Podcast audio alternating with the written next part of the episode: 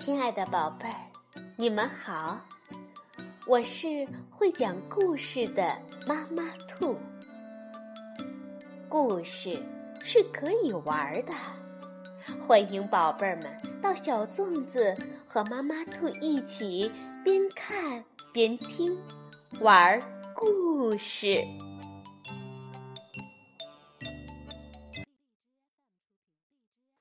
宝贝儿，晚上好。欢迎收听妈妈兔的花样故事。今天我们继续来讲狮驼收大棚的下集。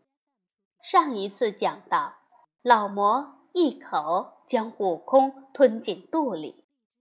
回到洞后，他得意地说：“孙悟空被我一口吞了。”三魔吓一跳，说：“孙悟空。”不中吃。悟空在老魔的肚子里说：“怎么不中吃？又挡饿又解渴。”老魔说：“烧些盐白汤来，等我渴了，把它吐出来煎了下酒。”小妖端来盐白汤，老魔喝了，直吐出苦胆水来。也没吐出悟空，就说：“孙悟空，你出不出来？”悟空说：“我衣裳单薄，你肚里暖和，正好过冬。”老魔说：“我使个搬运法，一冬不吃饭，饿死你。”悟空说。我随身带个折叠锅，支在你的三叉骨上，煮你的杂碎吃，能对付到清明。老魔一阵心惊，说：“把药酒拿来，我要毒死这猴儿。”小妖拿来药酒，悟空闻到酒香，把嘴变成个漏斗，接在他喉咙下。老魔吃一杯，悟空接着吃一杯，老魔连吃七八杯，没有一点感觉。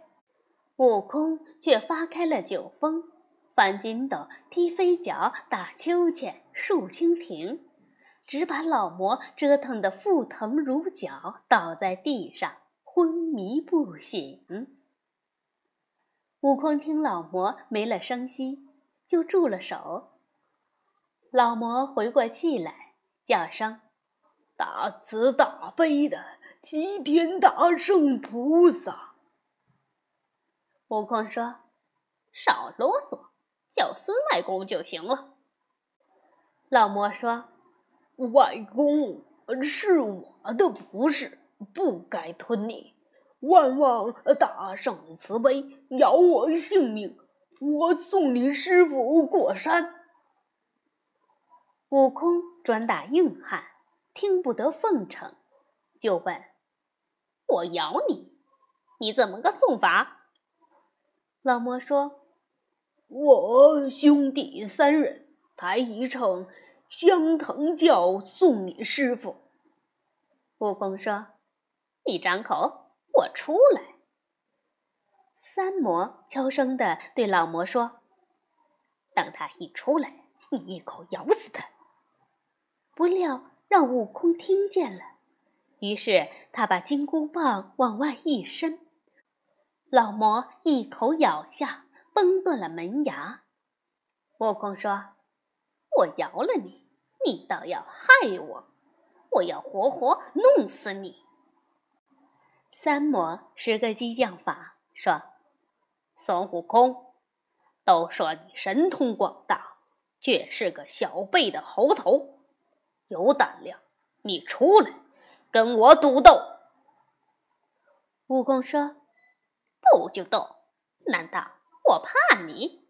到宽敞的地方斗。”三魔就点起三万小妖，出洞摆了个三才阵。二魔搀着老魔出了洞。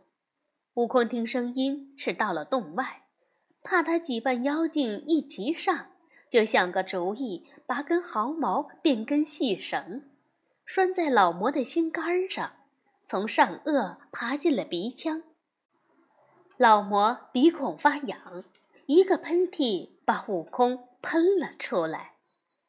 老魔举刀就砍，二魔使枪，三魔使戟，如雨点般向悟空刺来。悟空忙纵身跳上一座山头，双手把绳一拉，老魔心疼如绞，往上一挣，悟空猛一扯。老魔从半空中扑通栽下来，把山坡下的黄土砸了个二尺深的坑。二魔三魔忙跪在山坡下，苦苦哀求悟空把绳子解了。悟空说：“我好意饶他，他却要咬死我。出动交锋，你们几万妖兵战我一个，以众欺寡，于理不通。”什么也不用说了，撤去见我师傅。此时，三个魔头赌咒发誓，送唐僧过山，绝不反悔。悟空才把身子一抖，收了毫毛。老魔谢了恩，率众妖回洞。悟空回到山坡下，见唐僧在地上抱头痛哭，八戒、沙僧正在分行李。悟空已猜到。是八戒回来，说他被妖精吃了，师傅心疼他，伤心痛哭，八戒就分东西散伙。悟空叫了一声“师傅”，便一把抓住八戒的长嘴，劈脸几个大巴掌。八戒直嚷：“嗯，猴子显魂了！”悟空边打边说：“蠢货，我显什么魂？老魔吃了我！”我在他肚里把他折腾个半死，又用绳子拴住他的心肝，扯得他心疼。另外两个魔头磕头哀告，我才饶了他。老魔还说要抬轿送师傅过山嘞。唐僧爬起来说：“徒儿，有劳你了。若听信了八戒的话，我就死了。”悟空又打向八戒，沙僧满面羞愧，慌忙把行李收拾好。三个魔头回到洞里，老魔认为悟空不仅神通广大，而且又宽宏大量，不愿再战。二魔却不服气，就点起三千小妖来到大路旁排好阵，派小妖向悟空叫战。八戒说。哦，猴哥，方才你吹牛说降了妖精，要抬轿来送师傅，怎么又来叫战？悟空说：“老魔如今听个孙子也头疼，这是二魔不服气来叫我。他们弟兄三个这么义气，咱们弟兄三个就没义气？”我一降大魔，你去把二魔降了。八戒说：“嗯，去就去，你把那绳儿借我一用。”悟空说：“你又没本事拴到他心肝上。”八戒说：“哼，拴到我腰里当个救命绳，我一战败，你赶快往回扯。”悟空就把绳子拴到他腰里，要他出战。此时，八戒举耙迎上去，高叫道：“哼，你猪祖宗来了！”二魔出阵也不答话，挺枪就刺。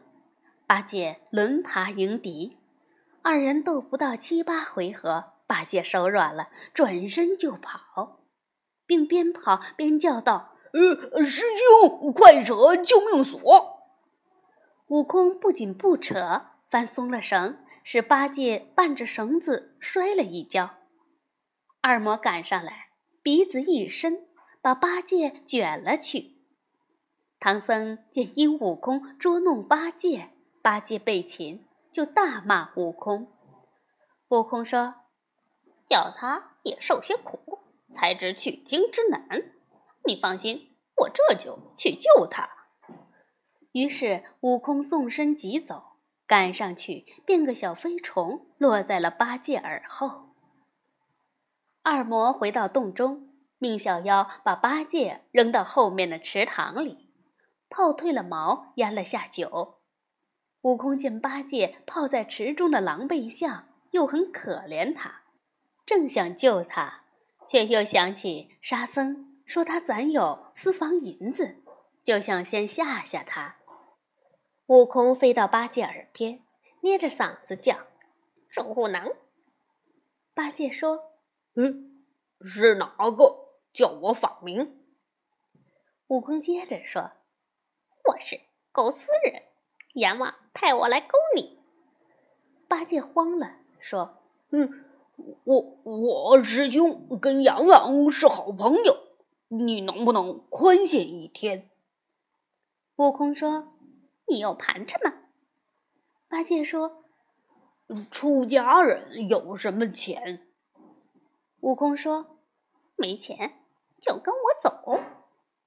八戒说：“呃，可怜，自做了和尚，从牙缝里刮下五钱银子，又让银匠偷了几分，只剩下四钱六分，在我左耳朵眼里塞着，你自己拿吧。”悟空掏去，真摸出个小元宝来，忍不住哈哈大笑。八戒听出悟空的声音，乱骂：“哼，天杀的弼马温！我落了难，你还来敲诈财物！”悟空说：“你这蠢货，倒攒私房钱。”八戒说：“我想买件衣裳穿，你分给我些。”悟空说：“不给。”八戒说：“就算。”我拿银子买命，你快救我！悟空把八戒提上来，解开绳子，说：“跟我来。”悟空抡棒乱打，在前面开路，八戒战战兢兢地紧跟在后面。二人走到二门，见爬在那里靠着，八戒一把抓过来，跟着悟空大逞威风，不知打死多少小妖。杀出洞去。老魔说：“二弟，你看孙悟空劫了猪八戒，打死多少小妖？”二魔提枪赶上去，大骂：“泼猴，休想走！”悟空转身迎敌，枪来棒往，大战一场。二魔见悟空棒重。棒法整齐，就用枪架住棒，一鼻子卷去。悟空忙把双手一举，被二魔拦腰卷住，双手还耍棒玩。八戒看了直捶胸，说：“那妖怪卷我这笨的，连手都卷了；卷那狡猾的，倒不卷手。他把棒往鼻孔里一捅，鼻子一疼，怎能卷住他？”悟空被八戒一提醒，就把棒变细，往妖精的鼻孔里捅。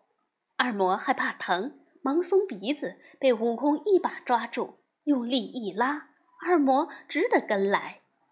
八戒举耙往二魔的胯上乱杵，悟空说：“调过来用柄打，若师傅见了血，说我们伤生。”唐僧远远看到二人闹闹嚷嚷的，赶着个庞然大物来了，就问：“沙僧，他们牵的是什么？”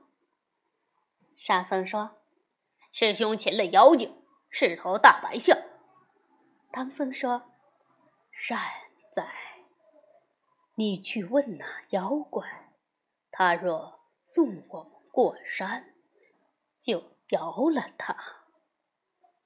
沙僧迎上前说：“师傅说了，那妖怪送我们过山，就不伤他性命。”二魔连忙跪下说：“唐老爷若肯饶命，我马上抬轿相送。”悟空说：“我师徒都是善人，饶你命，快去抬轿。若再敢变卦，绝不饶你。”二魔回到洞中，把唐僧慈悲饶命之事说了一遍。三个魔头商议送唐僧，大魔、二魔口服心服，只有三魔不服，说出一条毒计来。大魔、二魔见此计高明，又变了卦，便命令小妖依计行事。不一会儿，轿子备好，三个魔头领着轿子来到路旁，请唐僧上轿。唐僧肉眼凡胎，不知是计。悟空心性中正，只以为妖怪服了输，也没细想，就命八戒把行李放在马背上，自己走在前面，让八戒、沙僧相随在前面开道。八个小妖抬起轿子，吆喝着出发了。三个魔头扶着轿杠，顺大路西行，一路上。每隔二三十里就搭有席棚，小妖早准备好斋饭，请唐僧用斋，殷勤服侍。天晚了，路旁也搭有窝棚，铺盖整洁，请师徒四人安歇。走了四百余里之后，看到狮驼国的城池，悟空定睛一看，只见城头妖气冲天。顺着东关大街看去，城里城外都是成精的怪兽。任他见多识广，也未见过这么多的妖怪，竟吓得一屁股跌坐在地上。忽听脑后一阵风响，急忙回头，却是三魔秦方天戟从空中刺下来。悟空见状，慌忙爬起，举棒迎敌。再看去。老魔使刀站住八戒，二魔使枪站住沙僧，十六个小妖抬着轿一溜烟儿进了城。悟空才知中了三魔的毒计。六人分成三团，直杀到夜幕降临。八戒耳大，常常把眼皮遮住，天色一黑，更加看不清，手脚渐慢，拖爬就走。老魔不一会儿就赶上了八戒，一口咬住他的后衣领，擒进城中，命小妖绑了起来。接着，老魔再来助二魔战沙僧，沙僧吃力的与二魔搏斗，虚晃着宝杖，转身想逃，被二魔伸鼻子卷了，拿进城中。悟空见二位师弟被擒，无心恋战，纵筋斗云，驾云就走。三魔现了本相，张开两翅赶去。虽说悟空一个筋斗十万八千里，可大鹏一翅就是九万里，用不上两翅就赶上悟空。伸双爪牢牢抓住，任悟空变化，却逃不出爪子。于是悟空也被抓进城，困在金殿阶前。此时已到二更，三个老魔头相见了，把唐僧也推下来。唐僧见三个徒弟都捆在地上，不由得悲痛起来，哭着说：“悟空，往常遇难，你在外面用神通搬救兵，今天你也被擒，我可……”怎么逃命？八戒、沙僧也放声痛哭，悟空却笑着说：“都别哭，别哭，待他们睡了，我们走路。”八戒不信，又要与悟空斗嘴。正说着，只听老魔说：“小的们，五个打水，七个刷锅，十个烧火，二十个抬铁笼。”把那四个和尚蒸熟，我兄弟吃，也各分一块儿给你们，都长生不老。不多时，小妖来报：汤滚了。老魔下令把。把师徒四人抬过去。众妖一齐下手，把八戒放在底下一格，沙僧放在二格。正要抬悟空，悟空早已用毫毛变了个假悟空，真身却跳在半空。小妖把假悟空放在第三格，把唐僧放在顶格，盖上龙头。悟空见火越烧越旺，忙将北海龙王拘来，要他设法保住唐僧性命。北海龙王敖顺就化作一股冷风，吹入锅底，使火焰烧不到锅，这才保住三人性命。三更将近，老魔传令：我们四昼夜没合眼了。先睡一觉，你们轮流烧火，到天明时安排下蒜泥盐醋，等我们起来安心受用。小妖领命，三个魔头就睡了。悟空此时变只苍蝇，落在笼上，等候下手的机会。听到八戒跟沙僧在笼中还斗嘴。悟空摸出十个瞌睡虫，跑到十个小妖的脸上，钻入鼻孔。不一会儿，小妖们就睡倒了。这时，悟空现了本相，叫师傅。唐僧说：“悟空，救我！”沙僧说：“哥哥，你在外面来。”悟空说：“我不在外面，跟你们在里面受罪。”八戒说：“嗯，你溜了，叫我们顶缸。”悟空说：“呆子，莫嚷，我救你们。”说着，他立即掀开龙头，依次救出三人，松了绑。八戒赶紧向外跑。悟空说：“别忙。”等他送走了敖顺，才说：“等我去找马来。”悟空轻手轻脚的来到金銮殿下，见小妖都睡了，就解下马来，束好肚带儿，牵给唐僧，又回去找来包袱，让沙僧挑上。四人来到正阳门，见门上了锁，门外梆铃乱响，难以脱身。悟空就找一处没梆铃响的地方，想翻墙出去。这时也不知是哪个小妖说梦话，说唐僧走了。三个魔头连忙披衣起来，问：“唐僧几滚了？”烧火的小妖睡得死了一般。一个小妖一怔怔怔地说：“起，起滚了。”呃，小妖跑到锅前，见龙格乱扔在地上。慌忙跑回报告：“大王，大王，唐僧走走走走了。”三个魔头赶来一看，真的走了，忙传令：“快去捉拿唐僧！”众妖一齐呐喊，大小妖精都惊醒了，打着灯笼火把，拿着刀枪，四处搜寻。不一会儿，就有小妖发现悟空正拖着唐僧爬墙。乱纷纷赶过去，吓得唐僧栽了下来。悟空见三个魔头赶来，便独自逃了。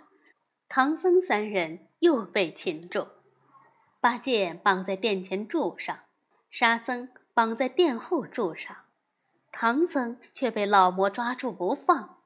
三魔说：“你一直抓住他也不是办法，后面有一座锦香亭。”亭中有一个铁柜，把唐僧藏在柜中，锁上亭子，便传出谣言，说唐僧已被我们生吃了。那悟空必来探听消息，他听到这话，必然会离去。只要他几天不来打探，我们再取出唐僧，慢慢享用。老魔、二魔连称这是妙计，就依计而行。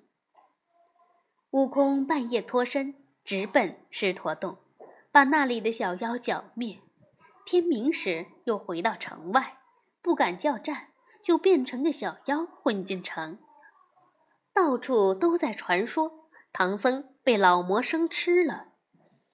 于是悟空又变成宫中的小妖，混入王宫，见八戒绑在殿前的柱上，上前便问师傅的去向。八戒听出悟空的声音，也说师傅被老魔生吃了。找到殿后，见到沙僧，沙僧也这样说。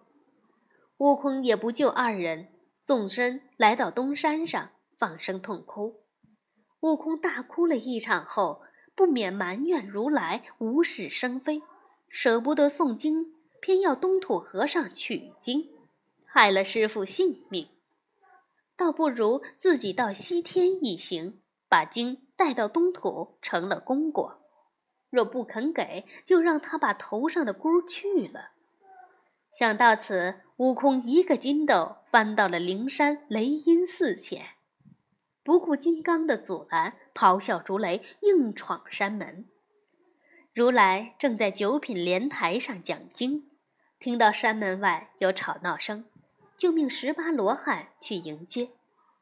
悟空来到莲台下，跪在地上，泪如雨下。哭诉了狮驼国的遭遇，如来说：“你别烦恼，我认识那妖精。”此时，悟空突然想起，如来曾被孔雀吞吃，从孔雀背上开洞出来，因他在孔雀肚里待过，就封孔雀为佛母大明王菩萨。孔雀的弟弟正是大鹏鸟，于是悟空说：“如来，你还是妖精的外甥嘞。”如来说：“只有我去，才能收他。”如来就下了莲台，唤来文殊、普贤，问：“你们的兽下山几时了？”二位菩萨说：“七日了。”如来说：“山中方七日，世上几千年，那兽不知伤了多少生灵。随我去收了他们。”两位菩萨和五百罗汉。就随如来跟着悟空来到狮驼国，如来命悟空：“悟空，你先去叫战，许败不许胜，把他们引来。”悟空落到城头，跺着脚骂：“孽畜，快来与老孙交战！”三个魔头闻报，气势汹汹地赶来。各持兵器乱打，悟空抡铁棒相迎，没斗几个回合，转身就走。三个魔头怎肯放他，紧紧赶来。悟空将身一纵，闪到佛祖的金光影里，众罗汉当即把三个魔头围得水泄不通。这时文殊普贤上前喝道：“孽畜还不归正！”大魔、二魔现了原形，文殊跨上青狮，普贤骑上白象，三魔不甘心，扔了方天戟，现了原形，展翅飞起，要抓悟空。如来把头一晃，使自己头上长出鲜红的一块肉。大鹏见了，使双爪抓下，如来一指，把大鹏定在头上，再也不能飞去。悟空说：“佛祖，你收了妖精，除了害，只是没了我师傅。”大鹏说：“破猴，你学如来困我。那老和尚我不曾吃，锁在锦香亭铁柜中。”悟空落在城中，见小妖们逃了个一干二净，才进宫救下八戒、沙僧，寻着马匹行李。再到锦香亭救出唐僧，悟空说：“佛祖亲临，才降了妖魔。唐僧听后感恩不尽。好，宝贝儿，这就是狮驼收大鹏的故事。晚安，宝贝儿。